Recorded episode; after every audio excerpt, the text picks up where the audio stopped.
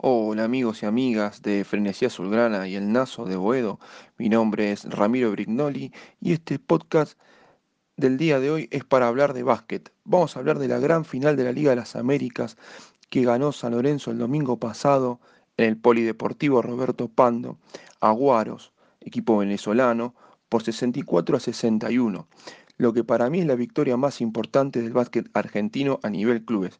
¿Y por qué digo que es la victoria más importante de este siglo del básquet argentino a nivel clubes. Porque Guaros es la selección de Venezuela y tiene cuatro extranjeros de altísimo nivel. Ahora vamos a hablar un poquito de cómo se desarrolló esta final en el Polideportivo Pando. San Lorenzo comenzó jugando muy bien y le sacó 7 puntos de ventaja a Guaros, pero luego comenzó con eh, pases muy fáciles a errarlos, a tiros al aro también muy fáciles a errarlos, y Guaros esto lo aprovechó muy bien y sacó 13 puntos de ventaja. Se podrían haber ido el equipo venezolano al descanso con 15 puntos de ventaja porque tuvieron dos eh, tiros libres y los cerraron eh, Joel Anthony agarró ese rebote, le dio un pase a Tucker y Tucker cerró el segundo cuarto con un triple y entonces San Lorenzo se fue al descanso por 10 puntos abajo. Esto levantó el ánimo del equipo porque no es lo mismo irse al descanso 15 puntos abajo que 10 puntos abajo. Luego el tercer y cuarto cuarto mejoró muchísimo la defensa, ya que Guaro solamente en esos dos tiempos anotó solamente 18 puntos y esto fue fundamental para que San Lorenzo se quedara con este título. Ahora vamos a los rumores que hay, eh, ya lograda esta Liga de las Américas, que San Lorenzo podría jugar nuevamente contra un equipo de la NBA. Podría ser contra la Orlando Magic o Dallas Maverick. También se podría jugar una exhibición en la Plaza de San Pedro, para una acción benéfica del Papa Francisco enfrentando a algún equipo italiano. Esto me parece que es un humo terrible, pero bueno, está ese rumor. Otra posibilidad es jugar un hexagonal en Montevideo junto a Flamengo y la selección de Uruguay y otros equipos que todavía no están designados. También se corre el rumor que habría una oferta de eh, Dubái. Esto sería muy bueno que se concretara para traer algunos petrodólares para San Lorenzo. Ahora vamos a hablar de lo que ocurrió ayer en el Polideportivo Pando por la Liga Nacional, que ganó San Lorenzo 86 contra Atenas 83. Nuevamente la figura de San Lorenzo fue José Vildosa con 21 puntos. Otra gran figura fue el pivot Joel Anthony con 19 puntos, pero el dato excelente que tuvo ayer fue que recuperó 12 rebotes. Ahora, el viernes 22 horas, San Lorenzo jugará nuevamente en el Polideportivo Pando contra Instituto. Hablé con dos jugadores que están lesionados. El Penca Aguirre tiene para una semana más y el uruguayo Matías Calfani tratará de jugar el viernes y si no puede jugar el viernes, jugará el domingo que juega de visitante San Lorenzo enfrentando a Ferro. Muchas gracias por escuchar mi podcast. Nos vemos el próximo viernes con un nuevo podcast hablando sobre lo que va a dejar el partido entre San Lorenzo e Instituto. Chao, hasta luego. Hola amigos y amigas de Frenesía Azulgrana y el Nazo de Boedo.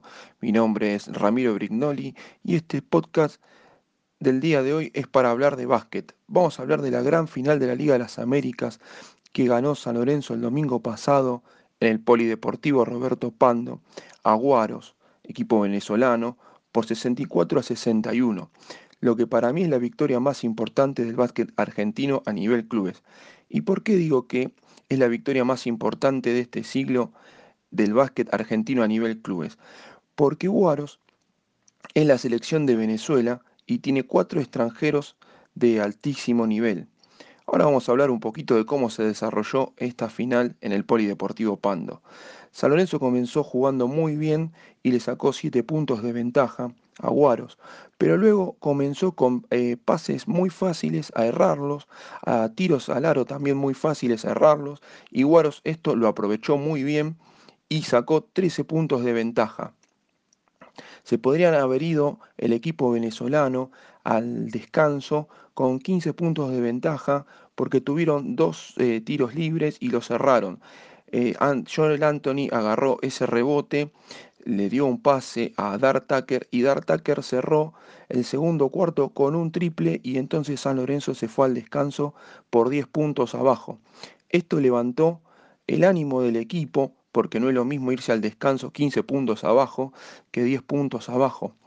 Luego el tercer y cuarto cuarto mejoró muchísimo la defensa, ya que Guaro solamente en esos dos tiempos anotó solamente 18 puntos y esto fue fundamental para que San Lorenzo se quedara con este título. Ahora vamos a los rumores que hay, eh, ya lograda esta Liga de las Américas, que San Lorenzo podría jugar nuevamente contra un equipo de la NBA podría ser contra la Orlando Magic o Dallas Maverick.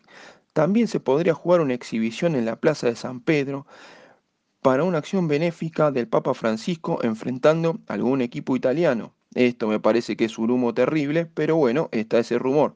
Otra posibilidad es jugar un hexagonal en Montevideo junto a Flamengo y la selección de Uruguay y otros equipos que todavía no están designados. También se corre el rumor que habría una oferta de eh, Dubái. Esto sería muy bueno que se concretara para traer algunos petrodólares para San Lorenzo. Ahora vamos a hablar de lo que ocurrió ayer en el Polideportivo Pando por la Liga Nacional, que ganó San Lorenzo 86 contra Atenas 83. Nuevamente la figura de San Lorenzo fue José Vildosa con 21 puntos. Otra gran figura fue el pivot Joel Anthony con 19 puntos, pero el dato excelente que tuvo ayer fue que recuperó 12 rebotes. Ahora, el viernes 22 horas, San Lorenzo jugará nuevamente en el Polideportivo Pando contra Instituto. Hablé con dos jugadores que están lesionados. El Penca Aguirre tiene para una semana más y el uruguayo Matías Calfani tratará de jugar el viernes y si no puede jugar el viernes jugará el domingo que juega de visitante San Lorenzo enfrentando a Ferro. Muchas gracias por escuchar mi podcast. Nos vemos el próximo viernes con un nuevo podcast hablando sobre lo que va a dejar el partido entre San Lorenzo e Instituto. Chao, hasta luego.